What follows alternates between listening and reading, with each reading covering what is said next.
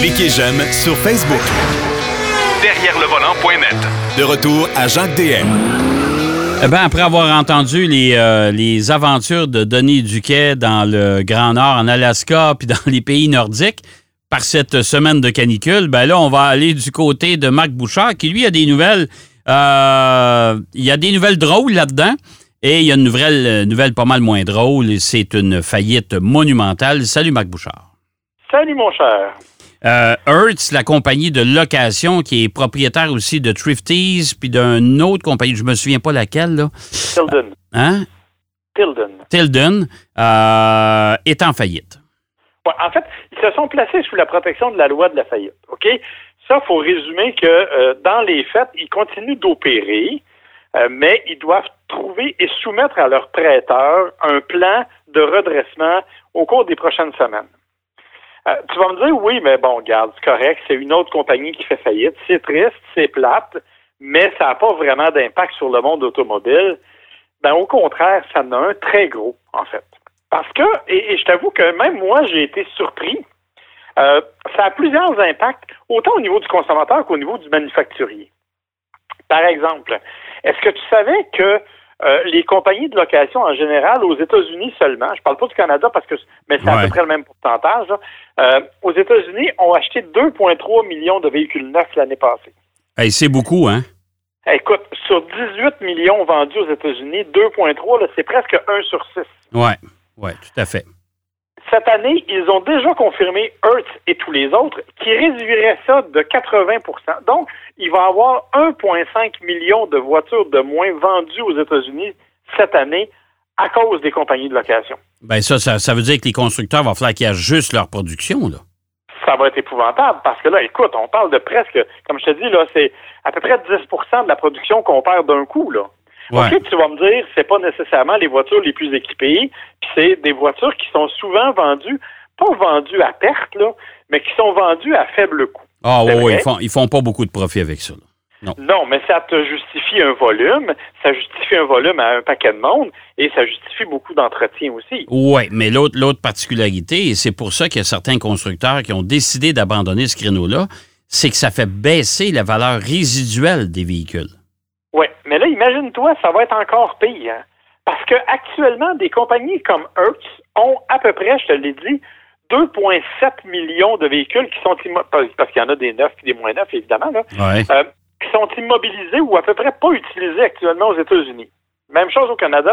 Dis-toi qu'on vend 1,8 million de véhicules ici. Fait qu'estime 10% il y en a probablement 180 000 quelque part au Canada qui Ouais. sont immobilisés parce que 80% de leur trafic vient des aéroports. Oh On s'entend Ouais. on s'entend pour dire de ce temps-là, les aéroports, c'est pas la meilleure place pour faire un party, là. Non, non, non. Alors, ça, ce que ça veut dire, c'est qu'ils vont se débarrasser jusqu'à 75% de leur flotte.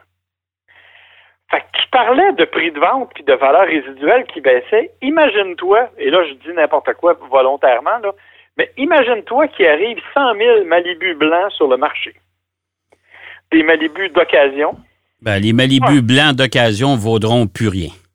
vaudront plus rien, mais ça va être vrai pour tous les véhicules de la même catégorie. Parce Ouais. que entre toi et moi, à part les collectionneurs qui veulent vraiment des véhicules spécifiques, Ouais. le gars qui veut s'acheter un char usagé, Ouais. il va s'acheter, il va chercher une berline intermédiaire, il va essayer de la trouver cool et pas trop chère.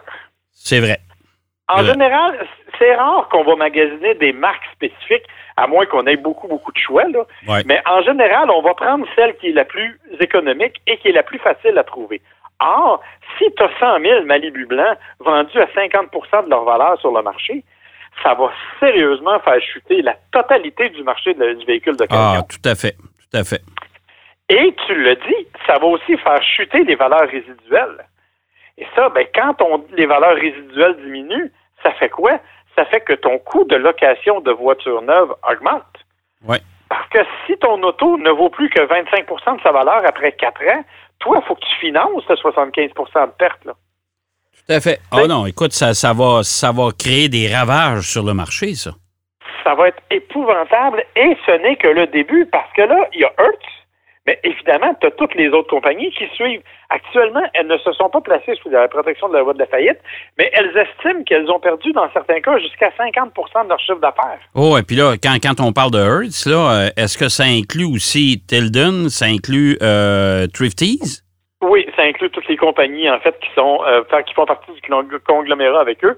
Euh, pour le moment, du moins aux États-Unis. Au Canada, comme je te dis, les informations sont plus difficiles à obtenir, là, mais euh, aux États-Unis, on est à peu près là-dedans. Donc, ça veut dire que pour le moment, on n'a pas encore commencé à écouler les flottes, mais on estime que d'ici trois mois, ces flottes-là vont se retrouver sur le marché de véhicules d'occasion. Évidemment, pour le consommateur qui est pressé d'avoir une auto d'occasion, et dans ce cas-là, dis-toi qu'il y en a un paquet qui sont presque neuves, là. Parce que, écoute, ils n'ont pas roulé cette année, ces voitures-là. Non, non. Puis les compagnies de location, on s'entend qu'ils n'ont jamais de voitures de 2-3 ans en arrière. Là. Non, non, non. Puis c'est des voitures qui, malgré qu'elles sont souvent conduites par monsieur, madame, tout le monde, et de façon parfois très aléatoire, euh, qui sont très, très, très bien entretenues parce qu'ils n'ont pas envie, eux autres, d'avoir une auto qui brille sur le bord de la rue. Là. C'est ça. Fait que, euh, au niveau mécanique, ça fonctionne très bien. Écoute, ça va être, je dirais, ce qu'on appelle un bon deal, mais ça va faire chuter catégoriquement le marché de l'occasion. Et ça, ça va être compliqué. Oui, ça va devenir compliqué, surtout pour les, les, euh, les, concessionnaires qui actuellement ont des gros parcs de voitures d'occasion. Euh, les groupes de concessionnaires, moi, je pense, j'en ai un dans mon coin, là, qui a, qui a, un paquet de voitures d'occasion. Ça va commencer à être moins drôle parce que là, le marché va être noyé. Et il y a des opportunistes, hein? il y a sûrement des groupes quelque part qui vont profiter de ça, qui vont en acheter en lot euh, et qui vont liquider ça sur le marché à très bas prix, ce qui va affecter la concurrence. C'est clair. Et tu parles des groupes de concessionnaires qui ont des, voitures d'occasion. C'est vrai pour à peu près tous les concessionnaires parce que avec la crise, à peu près tous les manufacturiers ont proposé des programmes euh, acheter maintenant, payer un moment donné. Là. Euh, c'est comme acheter, maintenant et payer dans six mois. Éventuellement, oui. Alors, il y, a beaucoup de gens qui euh, ont, en ont profité pour changer de voiture en disant, on va payer dans six mois, c'est correct.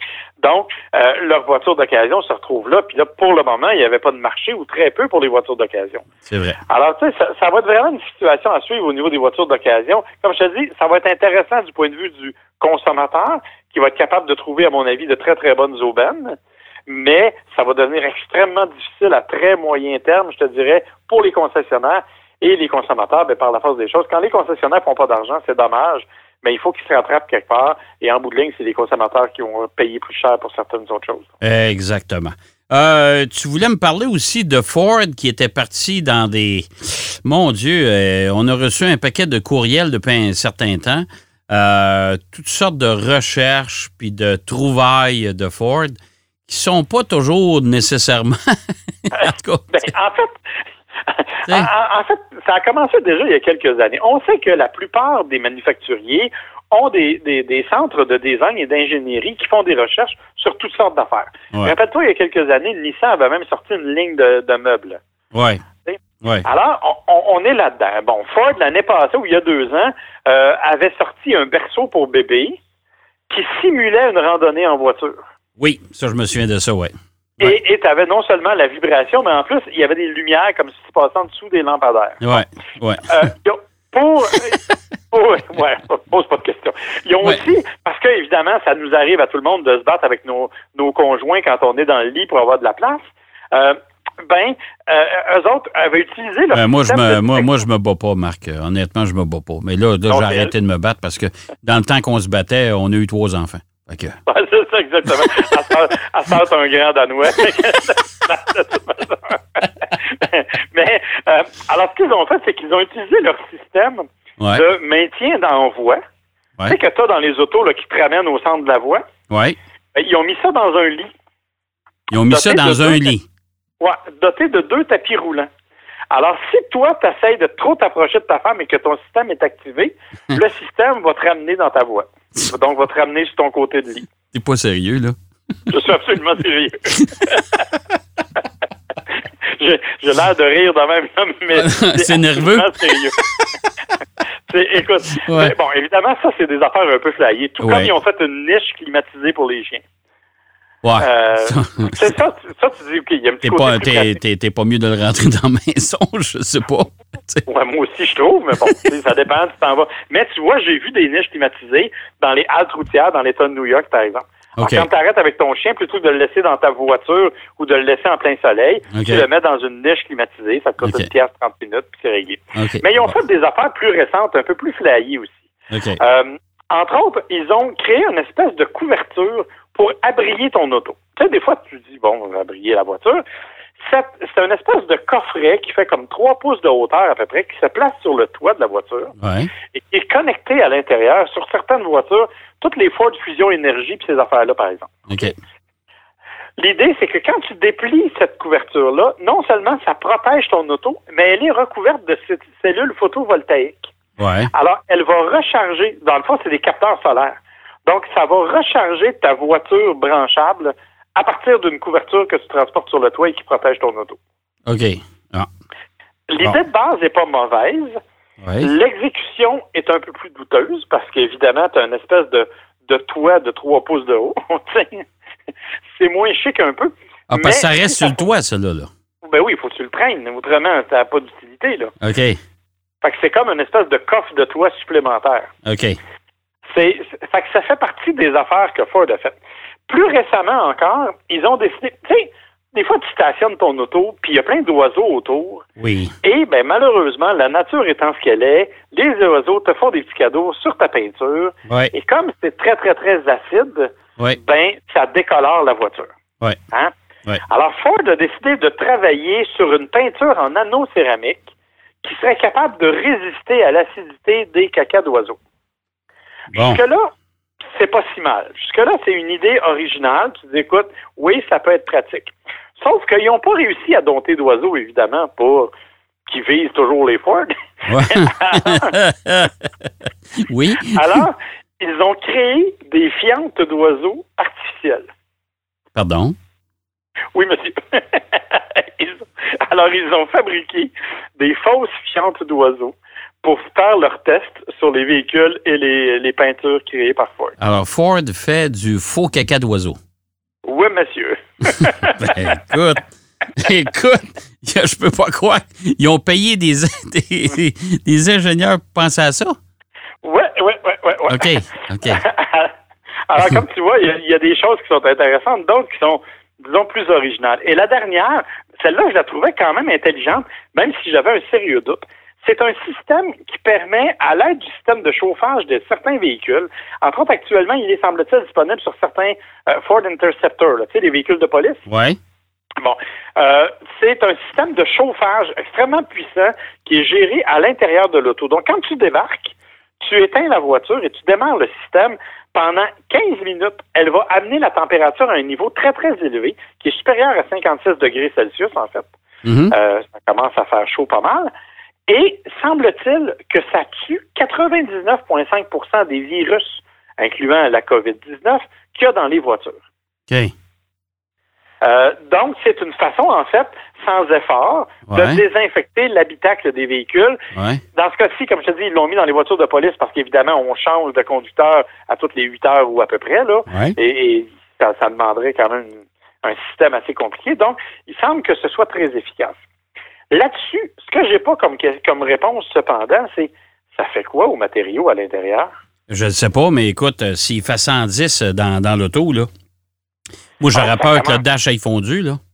Hey, le dash, euh, t'imagines les sièges un peu en cuirette, là? Oh! Euh, Et de plus en plus, Ford utilise, parce que ça, c'est l'autre l'autre patente dont on n'a pas parlé, c'est qu'ils se servent de plus en plus de matériaux recyclés pour euh, fabriquer les intérieurs. Ouais. Entre autres, on estime qu'il rentre 2500 bouteilles de plastique recyclées dans un Ford actuellement. OK.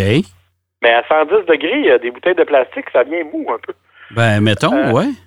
Fait que honnêtement, je ne sais pas comment c'est fait. J'ai pas vu le système en action. Euh, J'ai juste lu les communiqués comme tout le monde. Et je trouvais que l'idée de base était super intéressante.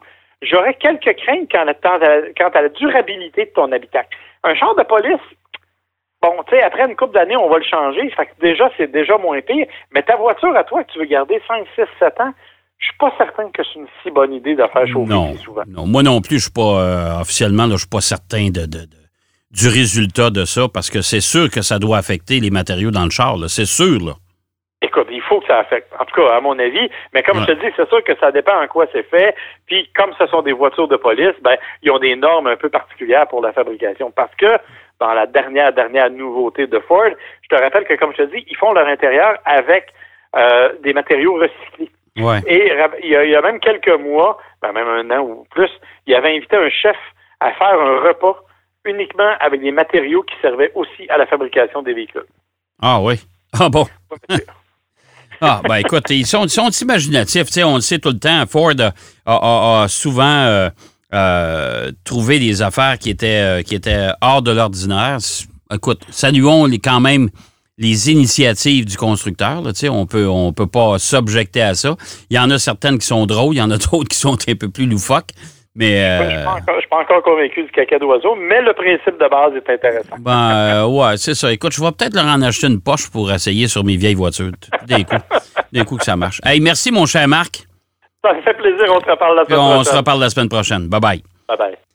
Alors voilà, c'est euh, Marc Bouchard qui nous parlait des, des, des, des euh, différentes euh, alternatives, les constructeurs, parce que les constructeurs automobiles, ils font des automobiles, mais ils font aussi d'autres choses. On l'a vu d'ailleurs, et puis euh, par les années passées, il y en a qui des départements design qui ont contribué à faire des dessins de bateaux, de meubles, de lampes, de téléphones, en tout cas nommez-en.